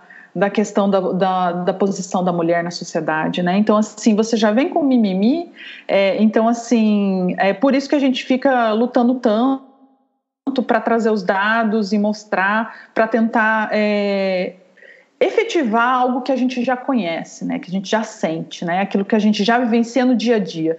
Então, eu pactuo dessa ideia de que a gente não pode se calar, né? A gente tem que falar e a gente escutou e a gente tem que levantar essa voz e trazer no momento exato que aquilo que veio, né? Então veio uma piada, e a gente tem que se posicionar, porque senão a gente vai perpetuando cada vez mais e carregando isso. E isso é, é muito complicado, né? E aí, acho que até a Janaína citou, né, a questão da produção acadêmica, a Fran também, e aí tem um grupo, né, que está trabalhando muito com essa questão, que é o, o Parenting Size, que inclusive eles têm um Instagram, que é muito bacana, que eu sigo lá, e eles falam sobre a questão da importância do, talvez de estar tá, é, batendo mesmo nessa situação de estar tá incluindo no Lattes, né, informação de que teve é, que teve o filho, que incluiu o filho no Lattes, né, porque acho que é extremamente importante. Então esses dados que a Janaína trouxe eu também visualizei, né, que vocês falaram da questão de na pós-graduação as mulheres elas é, estão em maioria, mas depois quando inicia a carreira acadêmica a gente tem um gráfico no formato de tesoura, né? Então uh, entra aquele uh, a queda, né, brusca da produção científica das mulheres decorrente desses vários processos que a gente está conversando e a dos homens vão subindo, né? Porque eles têm essa, esse apoio, essa rede de apoio que a mulher não tem no caso.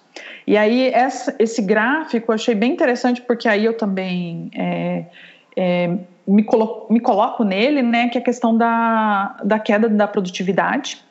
Né? Então, assim, a gente tem uh, cerca de quatro anos de queda da produção da mulher após ela ter o filho.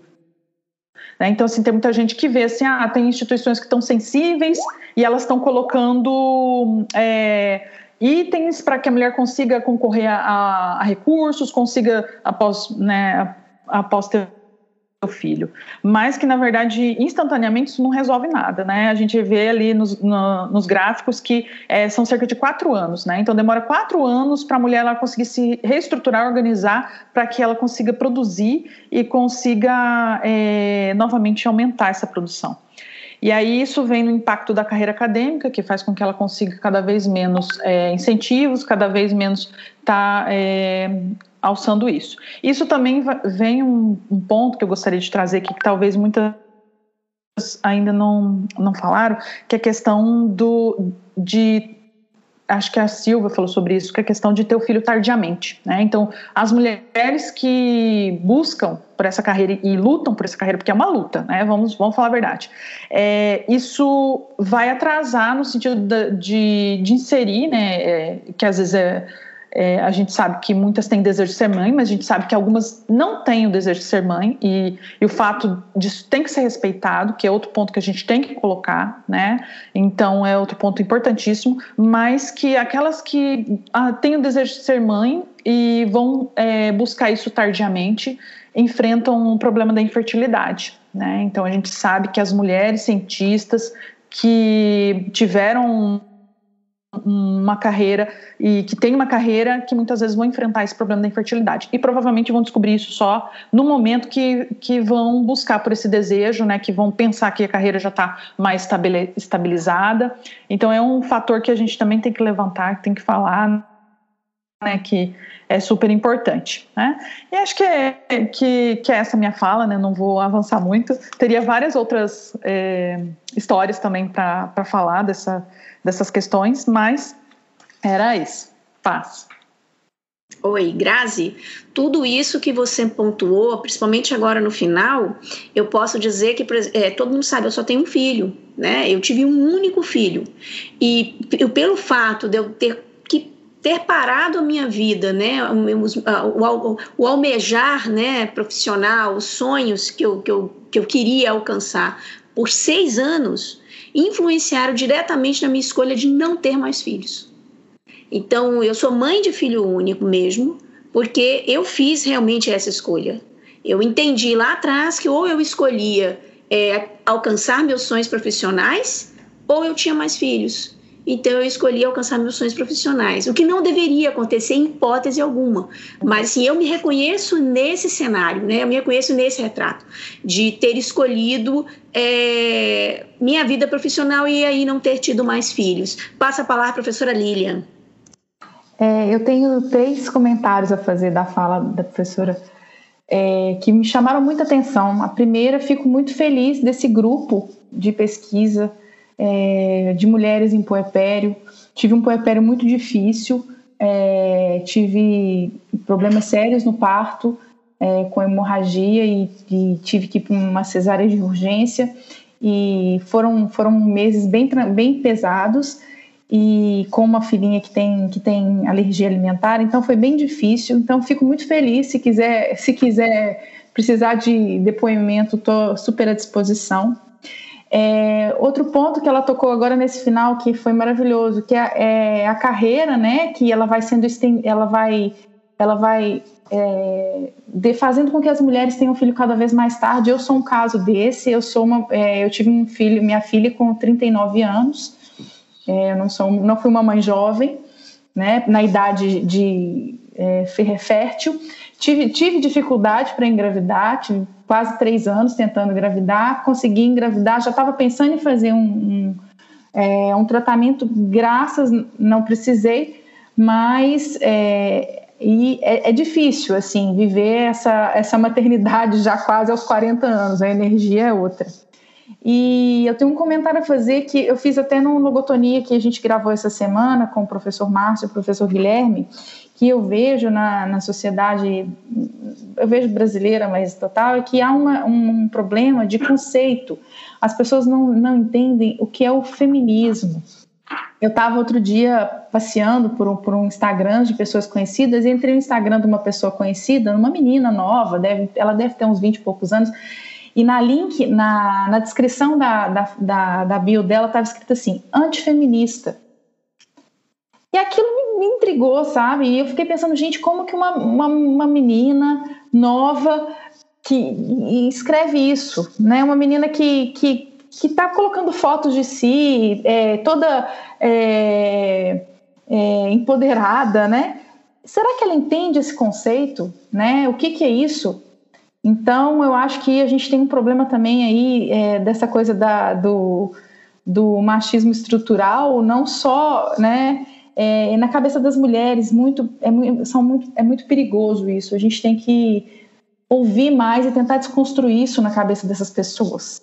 Bom, é, eu acho que finalizado é, essa, essa parte, né, essa fala da professora Grazi e esses, esses comentários que a gente já fez, eu gostaria de chamar a professora Jana para entrar no debate boa tarde ou boa noite, não sei. É, eu fico muito feliz de estar é, com esse grupo aqui e podendo debater é, esses temas, né? E também fico muito, muito feliz de ter sido a última, né, nesse processo. E, e ao longo da, da fala é, das colegas, muitas coisas me chamaram a atenção, né? É, e eu destaco aqui alguns termos que vão me ajudar a fazer a minha, a minha fala fala, né? Invisibilidade, silenciamento, apagamento, endurecimento, assédio, violência, solidão, insegurança. É, são termos que a, nos atravessam, né? Que atravessam a vida das mulheres de todas as classes sociais desse país e provavelmente do mundo de forma diferente em cada lugar, claro. E são também é, termos que certamente as mulheres é, sempre utilizaram é, para para se ver no mundo, né? Para se expressar ou para expressar a sua condição no mundo. Muito é, hoje é, é, muito muito louco isso, né? Porque no momento onde a gente tem é, tantas mulheres ocupando tantos espaços, esses ainda se tornam um problema, é, claro, em nível diferente do que era quando as mulheres não tinham espaço nenhum, né? E aqui a gente pode pensar das mães, das avós ou mesmo das bisavós, né? É, de todas nós, é, mas por outro lado são angústias que é, são constantes na nossa existência enquanto, enquanto mulher, né? Então eu aqui quero falar de dois aspectos, né? Eu sou historiadora, então para além da, da, do aspecto é, das pesquisadoras, eu quero pensar também é, na, na, nas mulheres da história, né?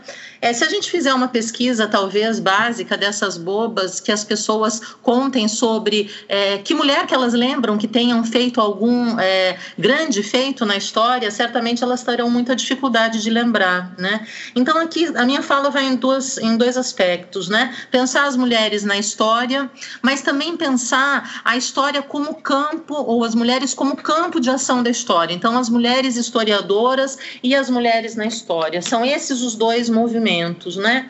É, Agora, agora há pouco a Lilian falou em relação a que as mulheres não entendem né, o que é o feminismo, e aí eu, eu fui resgatar, né, pensando um pouco nisso, é, a a nossa, os nossos grandes marcos do ponto de vista do encontro, do encontro das mulheres com a cidadania no Brasil, né? Ou da luta por esses encontros. E aí é importante pensar que é, o, o, movimento sufragista também vai existir no Brasil, né? E eu retomo lá a década de 20. É, o primeiro voto que foi dado é, por uma mulher que é, foi no, o Estado reconheceu né, aquela, aquele processo eleitoral que foi feita lista de votação de mulheres, foi em 1927 no Rio Grande do Norte. Né? O voto das mulheres só aparece numa Constituição brasileira na década de 30, em 1934. Né? É, e aí eu quero destacar o importante papel da Berta Lutz, que é bióloga e que é uma das feministas do movimento feminista no Brasil, e que se todas nós hoje votamos nesse país é por conta dessa mulher, né? O voto só foi equiparado ao voto dos homens, o voto das mulheres só foi equiparado ao voto dos homens em 1965. Vejam como isso é recente, né?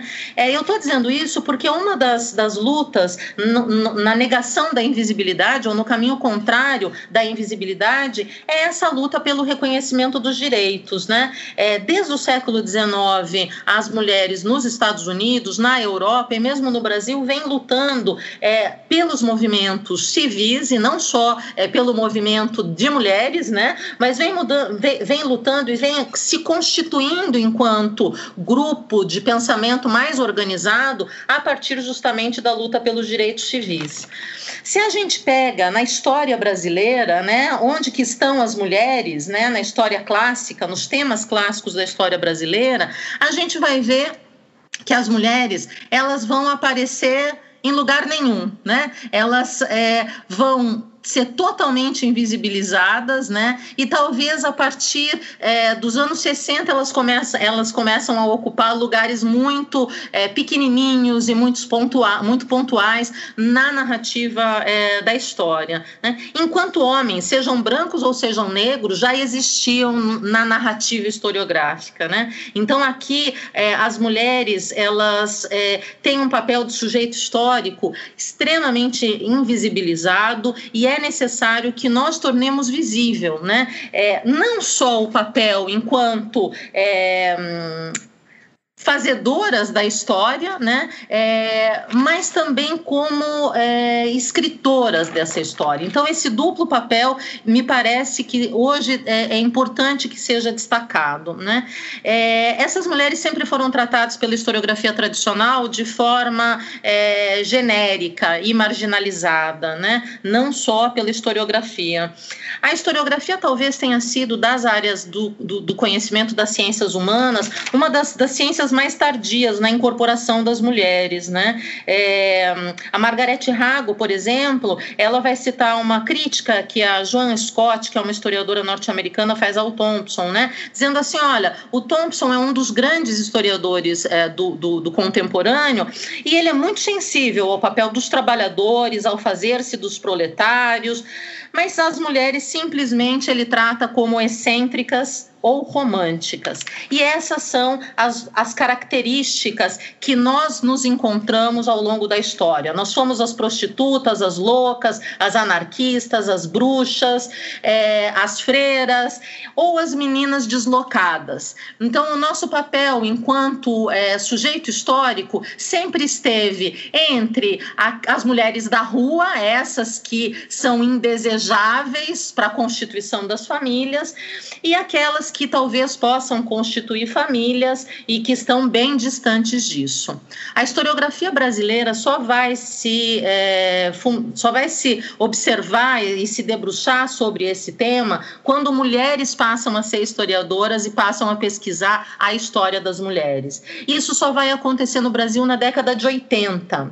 Em 84, duas historiadoras importantes, professora Maria Odila Leite da Silva Dias e a professora Miriam Moreira Leite, elas publicam duas obras, uma sobre o cotidiano e poder em São Paulo e sobre também a Miriam Moreira Leite em relação à outra face do feminismo, é, na, em 1984. E aí elas começam a trazer as mulheres de um outro ponto de vista, não só mais como é, parte de uma paisagem nas quais o objeto de estudo é o sentir, o viver e o fazer dos homens, né? As mulheres só estavam lá na cena de fundo, né? Esse lugar não nos interessa e não interessava já essas historiadoras, né?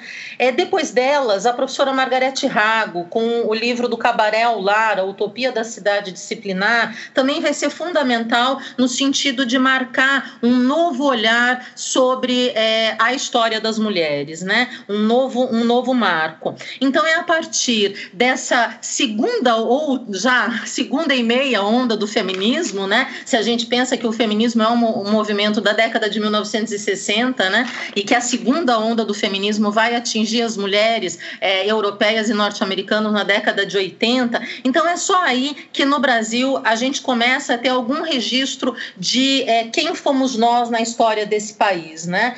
É, e a necessidade de transformar esse nosso papel, né? Transformar é, o papel da mulher disciplinada, dócil, daquele corpo passivo que se deixava. É, organizar pela necessidade da família, pela necessidade dos homens e pelo mundo masculino, e apesar disso, tinha vida e tinha sensações, sentimentos, lutas é, e resistências nesse processo. E construir, apesar desse mundo estruturado no machismo, também lugares de respiro, lugares de produção, lugares de é, explicitação da sua própria identidade. É, então, aí é importante pensar que isso ainda foi muito antes da historiografia pensar, por exemplo, na ideia ou no conceito de gênero. Né? Durante muito tempo, a história é, ou a, o estudo da história ficou debruçado sobre essa perspectiva da história das mulheres de forma mais ampla, é, no sentido, sobretudo a partir de uma historiografia marxista, no sentido do lugar na, nessa sociedade patriarcal, repressora no lugar é, da contra-hegemonia é, dessa sociedade. Né? É, é, claro que aí a gente precisa destacar que isso tudo também nasce dessa necessidade é, de direitos e oportunidades iguais. Né?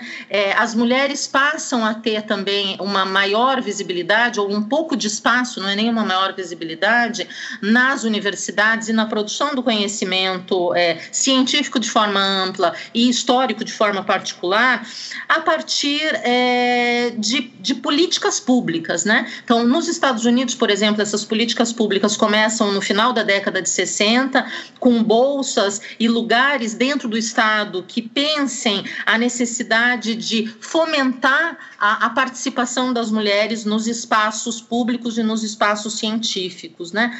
Aqui no Brasil, é, a gente tem muita dificuldade de ver ou de pensar qualquer possibilidade nesse sentido. Né? Quer dizer, mesmo mesmo quando houve é, em governos anteriores é, um, um, acréscimo né, do, do, número de bolsas e das oportunidades de vagas para é, para as populações mais pobres, vamos colocar assim, para os excluídos de forma geral desse mundo, é, ainda assim nós não tivemos nenhuma grande política expressiva que fosse focada nas mulheres sempre se, se, se, se discutiu que, como as mulheres eram numericamente maioria, provavelmente elas não precisariam disso. Então, elas eram a maioria nas escolas, então elas não precisariam desse tipo de política. E se esquece é, da realidade que todas nós aqui relatamos, vivemos e que certamente as meninas da periferia vivem muito mais, né? É, e, e, tem muito mais dificuldade de fazer esses, esses acessos.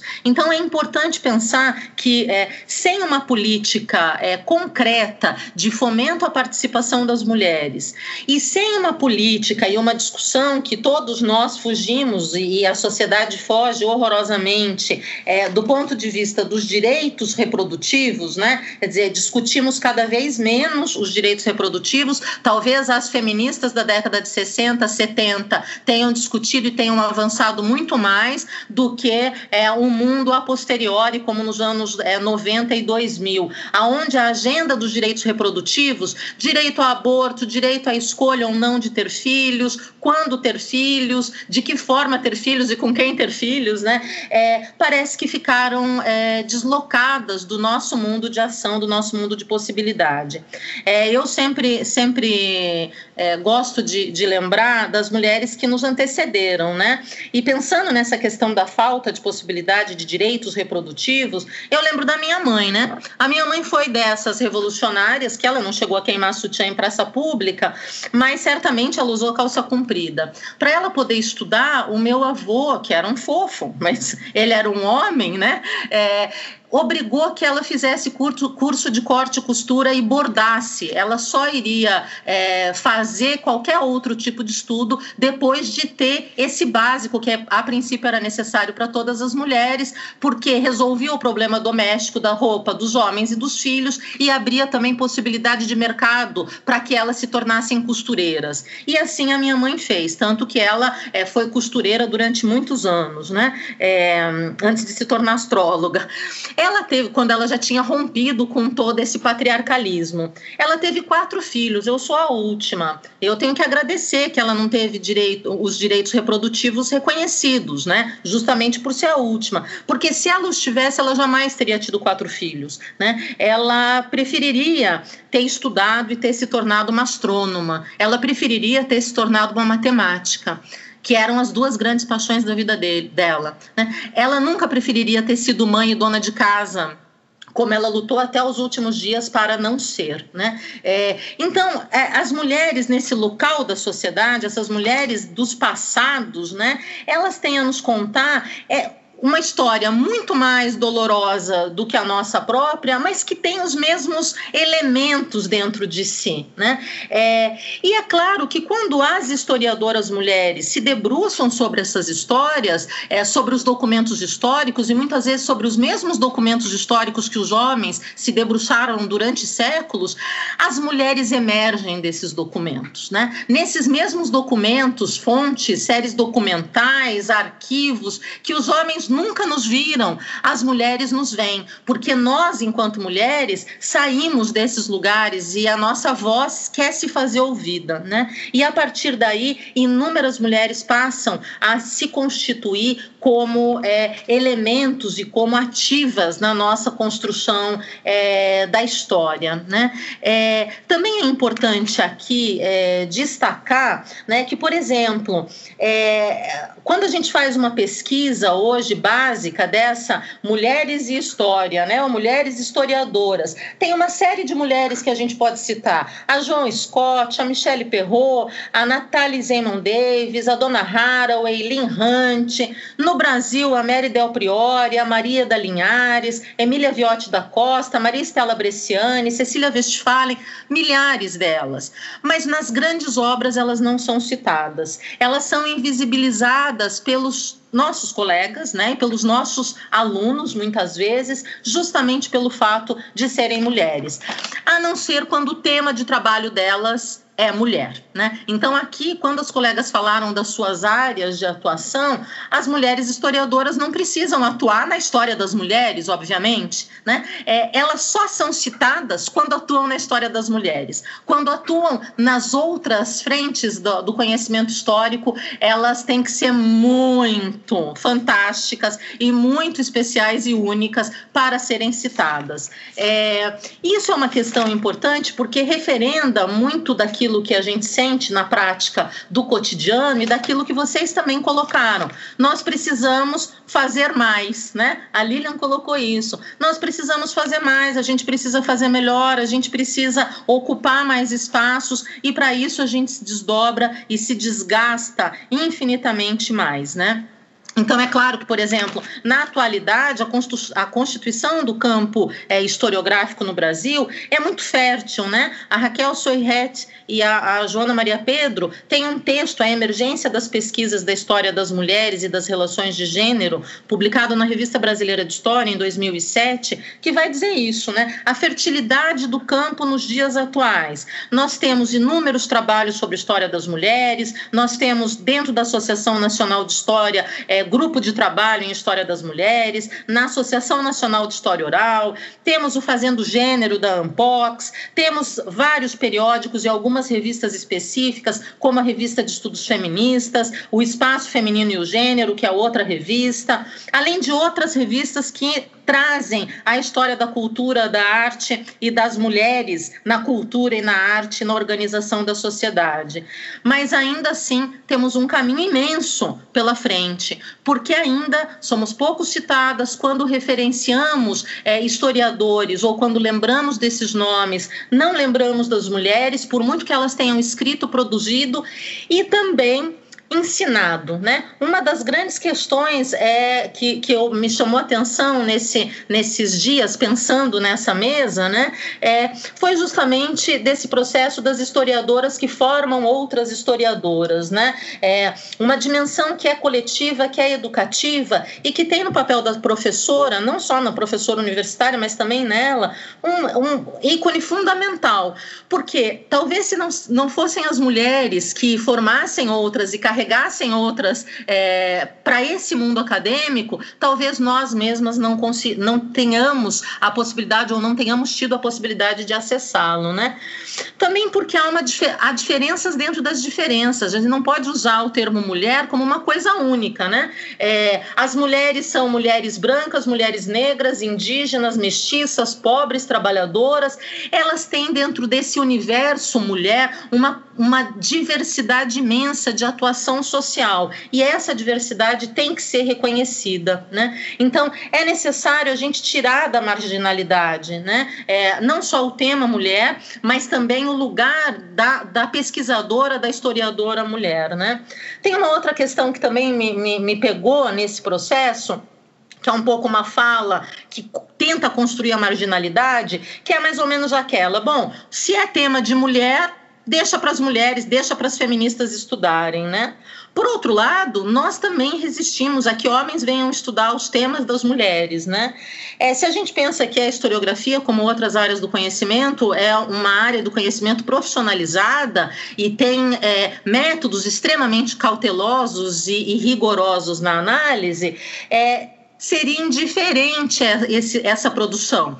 É, eu posso trabalhar com o tema mulher sendo homem, e existem alguns homens que assim o fazem, né? Como muitas de nós mulheres trabalham com os temas estritamente masculinos ou reconhecidamente como tal, né?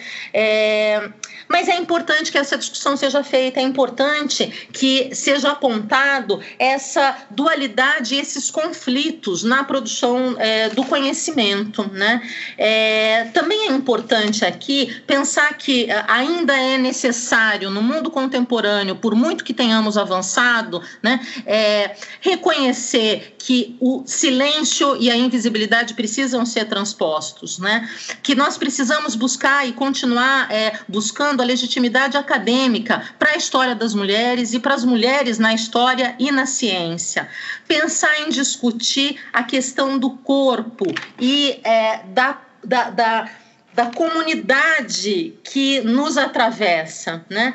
É, a dona Haraway tem uma fala que eu gosto muito, que ela diz que é necessário que a gente construa outros passados, é, porque construindo outros passados, é, a gente pode também abrir outros futuros como possibilidade, né? Então, nessa necessidade de construção de um devir, né, é necessário continuar esse deslocamento epistemológico é, que desconstrói essa essa generalização da mulher, né, que desconstrói é, a homogeneização da ideia de mulher né, e que cria a necessária leitura de que as diferenças sexuais são construções culturais, né, desmontando as categorias que fixam os indivíduos, os seus gestos, as suas ações e as suas condutas.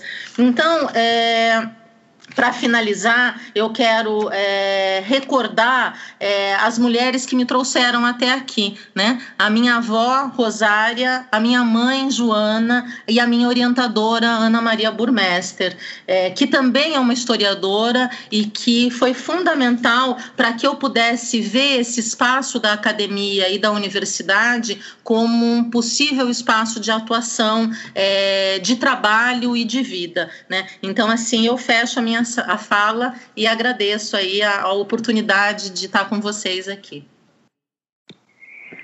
Janaína, que legal sua fala, viu? Porque assim, é preciso mesmo a gente ficar é, ressaltando é, quando é que as mulheres aparecem na história, né? Em geral, elas vão aparecer quando as mulheres são historiadoras estão ali descrevendo elas próprias na história, né? Quer dizer, onde estão as Joanas Angélicas aí da independência da Bahia no Brasil na história, né? E onde estão as historiadoras, não só as personagens, né? Onde estão aí as Beatriz Nascimento, onde estão as Margarete Rago, e não só na história, né? Onde estão as Marilena Chauí, as Cidinhas da Silva, as Lélias Gonzalez, que, que existem e, e, que são, são é, silenciadas, né? tem uma certa invisibilidade, é, não só nos eventos acadêmicos, como mostrou a Grazi, mas em várias outras esferas. Né? E se a gente pensar nas cientistas mesmo, nas, nas ciências duras, né? quando a gente pensa no uma pessoa que produz ciência no Brasil, a gente pensa no cara do avião, que eu não vou nomear hoje para continuar bonito assim, a gente pensa no cara da vacina, a gente pensa naquele médico que, que, que dá o nome inclusive à doença, né? a gente pensa no cara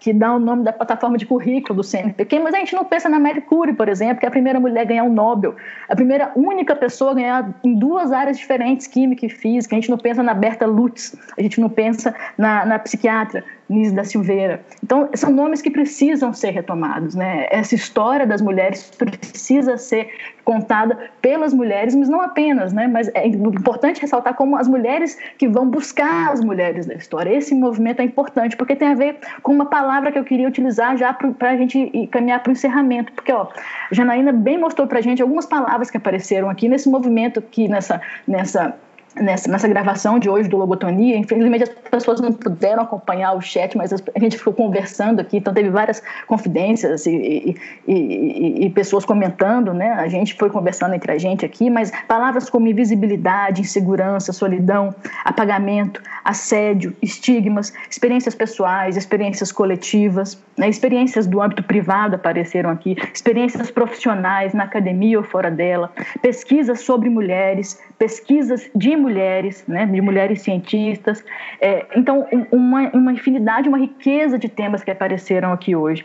E, apesar de todas essas palavras que a gente citou aqui hoje, eu queria destacar uma, porque é o sentimento que eu tenho ah, durante essa gravação, que é a palavra sororidade. Sororidade né? que é uma palavra importante para nós mulheres, que é uma palavra de apoio, essa base de apoio institucional que a Grazi falou que muitas vezes não existe, ela existe entre as mulheres, porque quando a gente escuta todas essas, essas, essas confidências, esses relatos de experiências, essas pesquisas importantes, a gente tem essa sensação de sororidade, né? A gente, a gente, a gente desenvolve cada vez mais isso.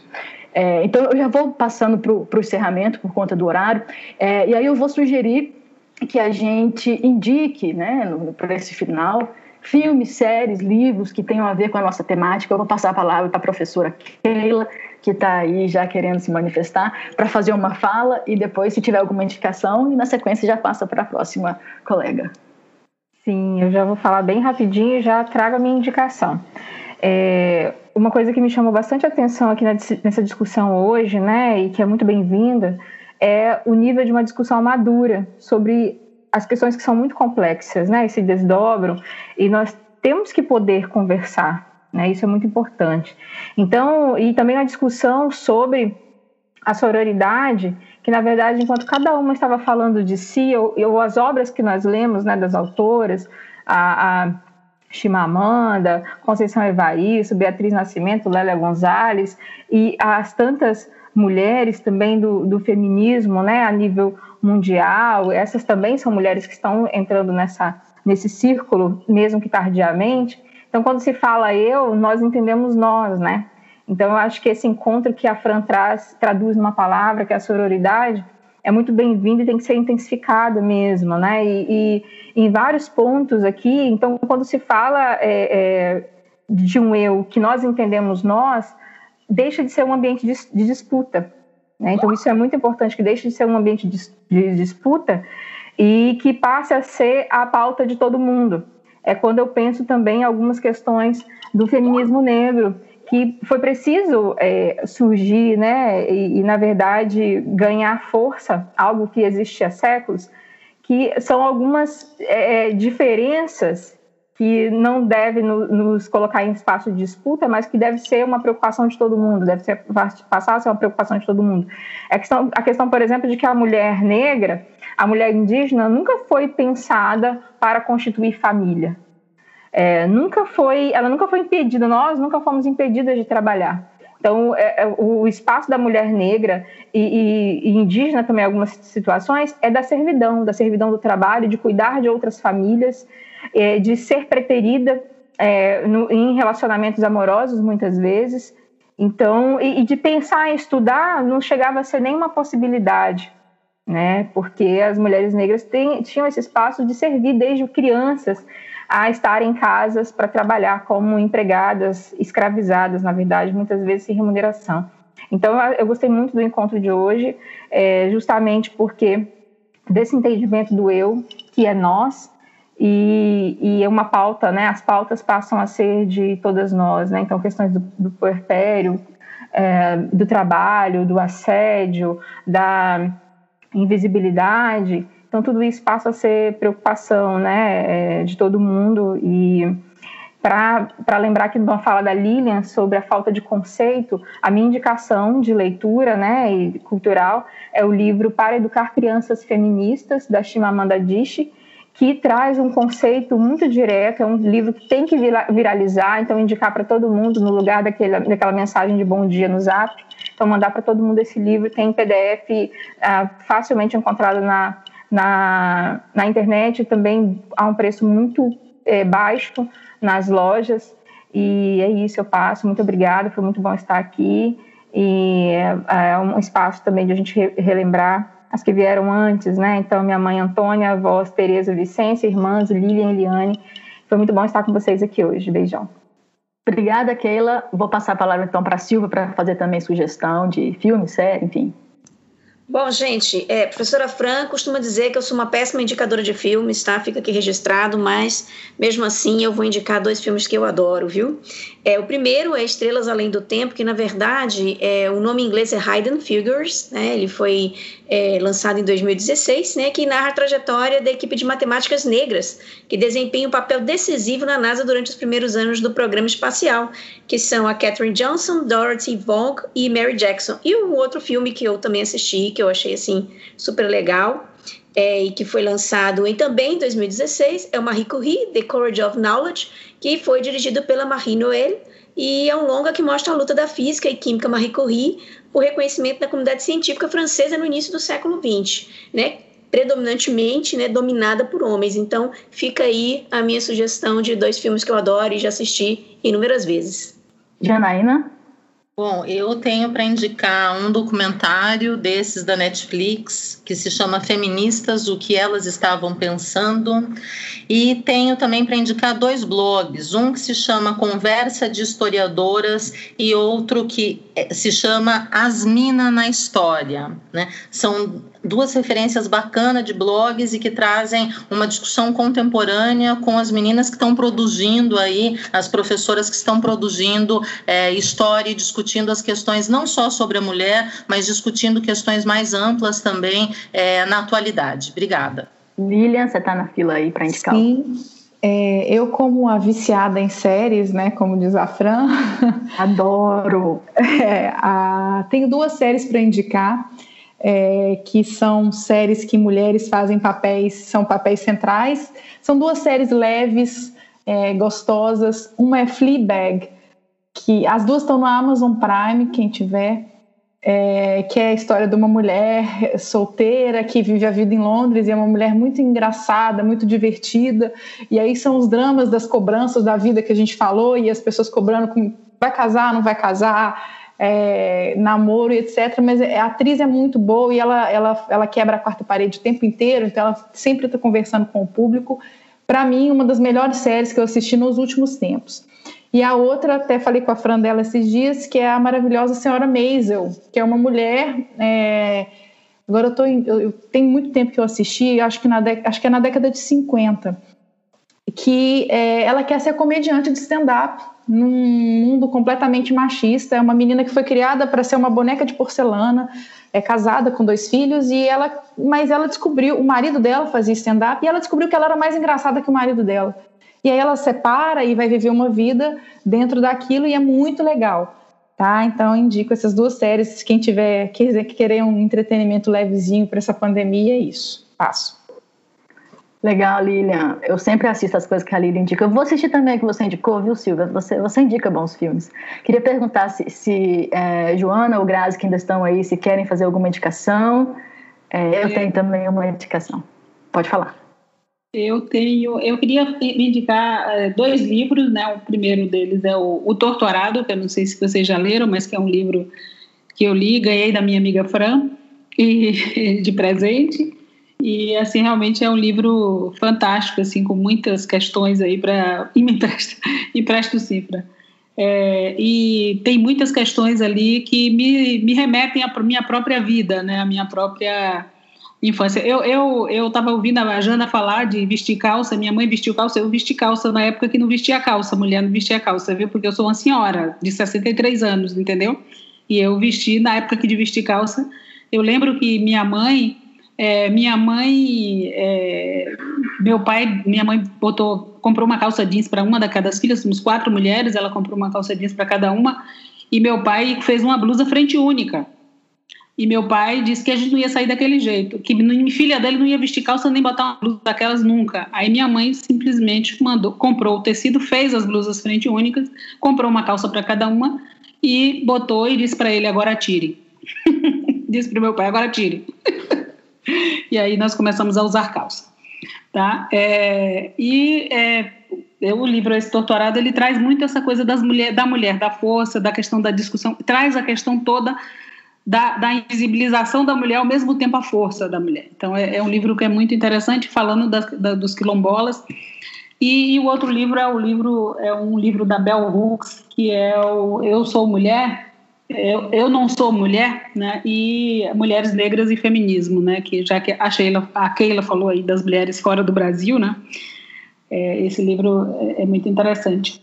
É, e aí eu queria só, para finalizar, porque a Janaína trocou numa questão sobre a questão da mulher, que quando ela fala, é, é sempre uma a mulher é, é, só fala quando é fala de coisas de mulheres. As mulheres negras só falam para falar das mulheres negras, ou seja, as pessoas não, não buscam as mulheres para falar com, sobre sua carreira, sobre sua produção, sobre é sempre para falar de você enquanto mulher negra. Você não existe fora do fato de ser mulher negra. tá? É isso. Legal, Também legal. Vou fazer Grazi, umas indicações, né? Vocês uh, já falaram aí um filme que eu gosto bastante, a Silvinha falou, uh, e também a Lília comentou um seriado que eu também gosto, mas eu, eu vou falar outra coisa então. Vou indicar Instagram, né? Conta do Parenting Science, que fala sobre a questão do intuito de levantar uma discussão sobre o impacto dos filhos na carreira científica das mulheres e dos homens.